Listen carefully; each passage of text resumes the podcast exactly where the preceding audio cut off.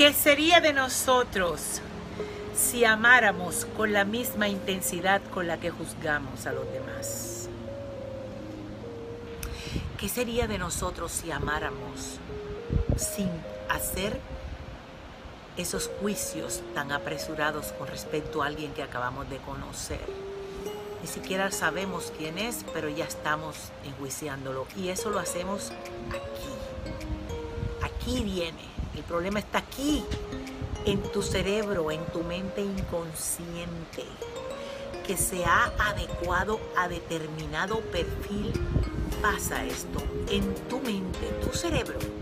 Escucha bien, tiene unos formatos bien determinados bien dados por alguien que te crió, que te formó, que te metió todos esos folders mentales en tu cabecita. El entorno que tú viviste, la forma como te criaste, el pueblo donde naciste, era completamente diferente y adverso a lo que tú estás viendo en redes sociales en este momento. Entonces puede ser que tú estés eligiendo solamente con un solo parámetro de elección y estés juzgando con un solo parámetro de elección sin ir más allá de lo que esa persona puede darte o brindarte a ti en tu vida.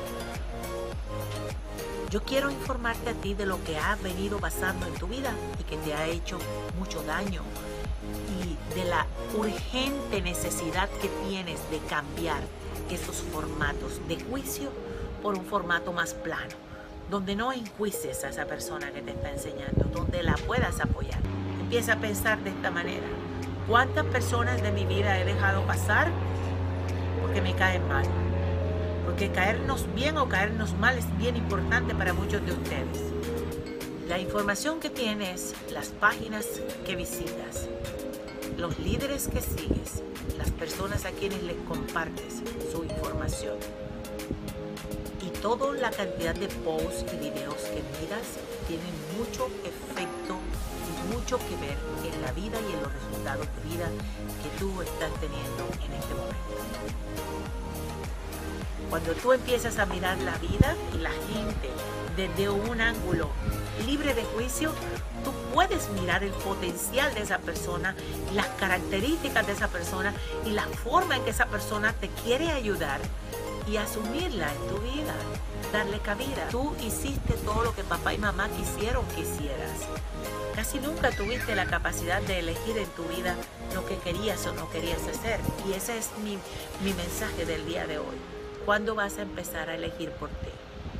De juicio a abundante hay que hacer un camino y hay que hacer un proceso.